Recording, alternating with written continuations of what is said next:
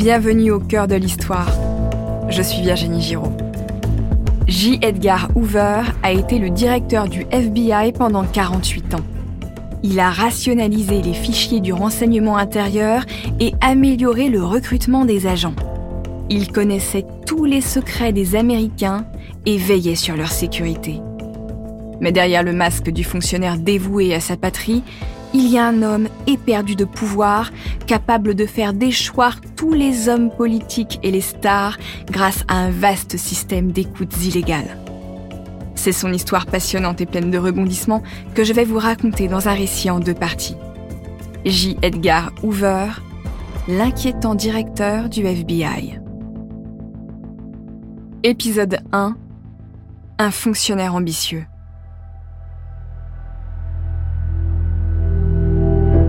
Nous sommes à Washington en 1962. John Edgar Hoover, qui est alors âgé de 67 ans, a mis l'Amérique entière sur écoute. Il peut ainsi réunir des dossiers sur les hommes politiques et les stars. Il connaît tous leurs secrets. C'est très efficace pour avoir l'ascendant sur eux et se maintenir à son poste. John Fitzgerald Kennedy est président depuis un peu plus d'un an et son frère Robert est procureur général l'équivalent de notre ministre de la Justice. Hoover a de très mauvais rapports avec les frères Kennedy. Il doit les garder à l'œil. Pour ce faire, il a mis sur écoute la villa de Palm Springs en Californie de Peter Lawford, le beau-frère des Kennedy. Robert le lui avait interdit, mais ce n'est qu'un détail pour Hoover. Le directeur du FBI vient de récupérer un enregistrement provenant de cette maison. Sur la bande, il reconnaît la voix d'un homme et d'une femme. La première est celle du président des États-Unis, connu pour multiplier les conquêtes. La seconde est celle de Marilyn Monroe, la star la plus glamour de Hollywood.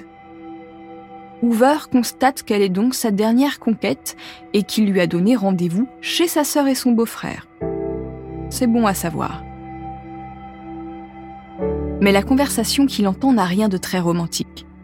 Le président se plaint du directeur du FBI qui a bien trop de pouvoir.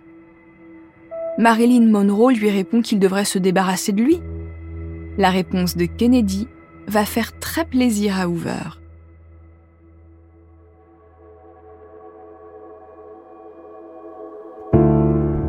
John Edgar Hoover naît le 1er janvier 1895 à Washington, aux États-Unis. Sa famille appartient à ceux qui préfigurent la middle class protestante qui travaille pour s'élever socialement. Son père est imprimeur. C'est un homme à la santé mentale fragile qui entre dans ce qu'on appelle à l'époque un asile d'aliénés en 1913. Il y meurt huit ans plus tard. Ce père, Hoover en a honte, il n'en parlera jamais. En revanche, il est très proche de sa mère, Anna Marie, Entièrement dévouée à son fils, elle lui offre une éducation traditionnelle. Enfant choyé, Hoover devient un jeune homme ambitieux, convaincu que tout est possible.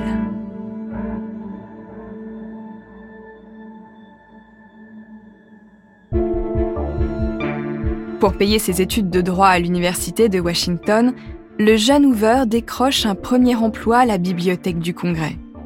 Le Congrès, c'est la branche législative du système politique américain. Il se compose du Sénat et de la Chambre des représentants. Cet emploi permet à Hoover de mettre le pied dans le monde de la politique. Mais une bibliothèque n'est pas un lieu anodin. Elle sert à classer les documents pour pouvoir les conserver et les trouver facilement. Hoover apprend donc le credo de tous les bibliothécaires du monde. Un livre mal rangé est un livre perdu. Il apprend aussi à recouper les informations et à utiliser au maximum sa mémoire. À l'époque, un système de fiches renvoie aux ouvrages sur les étagères. Avant les moteurs de recherche en ligne, faire de la recherche demande une véritable gymnastique intellectuelle. En 1917, une fois diplômé en droit et devenu avocat, Hoover délaisse le barreau pour entrer comme fonctionnaire au ministère de la Justice grâce au soutien d'un de ses oncles. Celui-ci est juge. Il devient très vite proche du procureur général Alexander Palmer, qui est obnubilé par la peur rouge. Les Américains sont terrorisés par la montée du communisme qui est à l'origine de la révolution russe de 1917. Ils redoutent que ces idées n'arrivent dans leur pays et ébranlent leurs valeurs capitalistes. Hoover travaille sur les fichiers des étrangers. Faire des listes, classer des fiches, c'est quelque chose qu'il maîtrise parfaitement. En 1919, il est promu directeur de la General Intelligence Division, un service chargé de ficher les potentiels ennemis du pays. En quelques années, il collecte 450 000 noms de citoyens douteux à ses yeux. Selon lui, ceux-ci auraient tous des affinités avec le communisme et menaceraient la sécurité intérieure. Grâce à ces fichiers, il contribue à l'organisation des Palmer Raids, l'arrestation et l'expulsion par le gouvernement américain des communistes et des anarchistes étrangers. Le 21 décembre 1919, Hoover convoque toute la presse dans le port de New York pour assister au départ vers la Russie du bateau surnommé l'Arche du Soviet. 249 agitateurs communistes se trouvent à son bord. Hoover exulte devant les appareils photos qui crépitent. C'est sa victoire. La mise en scène médiatique de cette expulsion de rouge lui vaut une nouvelle promotion.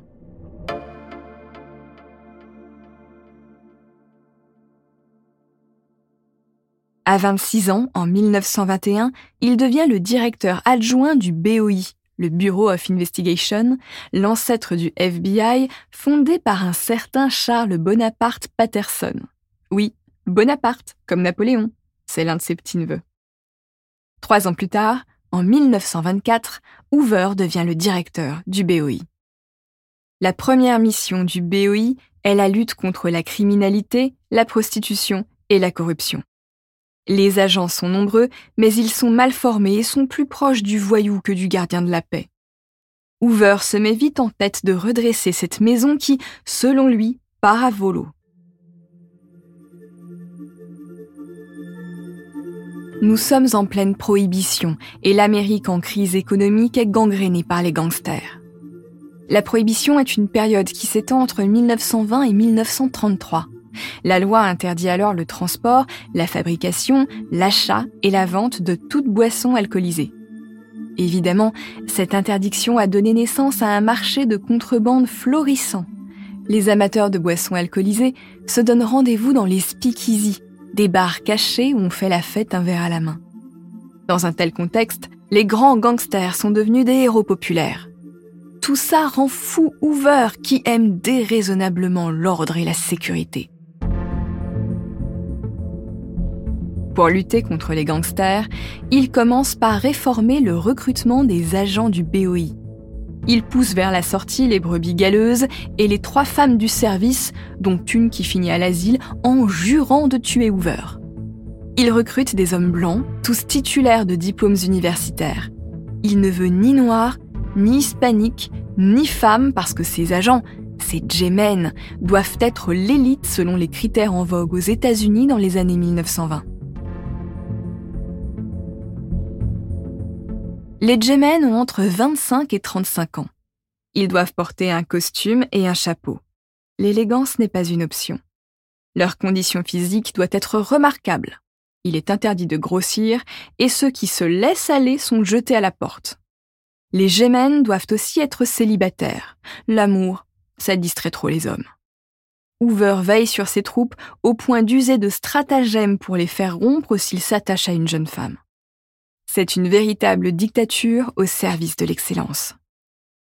Pour rendre ses agents les plus efficaces possibles, Hoover obtient surtout du Congrès l'autorisation de les doter d'armes à feu.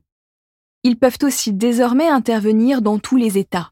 Ces agents deviennent donc l'équivalent d'une police fédérale. Le 1er mars 1932, un événement tragique va donner l'occasion à Hoover d'étendre encore les prérogatives de son service. Ce jour-là, le fils de l'aviateur Charles Lindbergh, le premier homme à avoir traversé l'Atlantique, un bébé âgé de 20 mois, est enlevé par des malfrats. Au bout de deux mois, la police retrouve le cadavre de l'enfant. Son crâne a été fracturé. Hoover en profite pour pousser le vote d'une nouvelle loi, le Federal Kidnapping Act. cette loi fait de l'enlèvement d'enfants un crime fédéral. Selon Hoover, la police n'a pas été performante car les services locaux s'arrêtent aux frontières de leur État. Hoover profite de ce fait divers sordide pour développer les prérogatives de sa police fédérale. Les années 1930 mettent au palmarès de Hoover l'arrestation des plus grands gangsters américains, John Dillinger, Babyface Nelson, Ma Barker et bien d'autres finissent sous les verrous au cimetière grâce au Gémen. L'un des faits d'armes de ces agents est l'assassinat du couple de criminels Bonnie Parker et Clyde Barrow. Les Gémenes les ont filés dans cinq États avant de cribler leur véhicule de balles tirées depuis leur fusil mitrailleur. Bonnie et Clyde sont si célèbres que 20 000 personnes assistent à leurs funérailles. Énervé par cette sorte d'hommage national, Hoover lance la contre-offensive médiatique en reconstituant leur mort pour les journalistes. Dans un terrain vague, les Gémenes criblent une voiture de balles et Hoover, souriant, relate triomphalement les faits. L'année suivante, en 1935, le BOI devient le FBI, le Federal Bureau of Investigation. Convaincu par les actions médiatiques de son directeur, la presse érige les Gémenes en héros. Le cinéma et les comics limitent. Hoover négocie même avec des producteurs une série sur les Gémenes. Et bien sûr, c'est lui qui a le final cut. Les nouveaux héros ne sont plus les gangsters, mais les agents du FBI qui portent des valeurs telles que la loyauté, le courage et l'intégrité, trois mots qui forment leur devise. Le maître des Gémenes connaît aussi son heure de gloire. Il pose parfois dans les journaux dans son bureau qui a des allures de salle du trône. Hoover est un petit homme, salle complexe. Alors, sa chaise de bureau, réglée au maximum, est posée sur une estrade derrière sa table de travail. En face de lui, ses interlocuteurs s'assoient dans des fauteuils très bas. Ils ont l'impression d'être tout petits. Dans le courant des années 1930, le FBI centralise toutes les informations criminelles. Hoover lit toutes les fiches. Il sait tout. Son cerveau est une bibliothèque du crime. Alors qu'il sent venir la Seconde Guerre mondiale, il développe la pratique du renseignement au sein du FBI avec la bénédiction du président Franklin Delano Roosevelt. Hoover se remet à faire de nombreuses fiches sur les citoyens potentiellement dangereux dans le pays. Il cible d'une part les sympathisants nazis dans lesquels il inclut les membres du Ku Klux Klan, et d'autre part les communistes et les syndicalistes de tout poil, autrement dit ceux qu'on appelle à l'époque les rouges. La Seconde Guerre mondiale commence en 1939. Au départ, les États-Unis ne prennent pas directement part au conflit. Hoover est cependant convaincu que les espions soviétiques et nazis sont partout. Pour mieux les repérer, il obtient l'autorisation du président Roosevelt de mettre des personnalités et des syndicats sur écoute. Ce que Roosevelt ne sait pas, c'est que Hoover va cacher des micros jusque dans la salle de bain de la First Lady. Eleanor Roosevelt a une fibre politique très développée. Elle est féministe et progressiste. Ça déplaît beaucoup à Hoover qui la soupçonne d'être proche des communistes. Mais les écoutes de la Première Dame vont avoir des effets inattendus.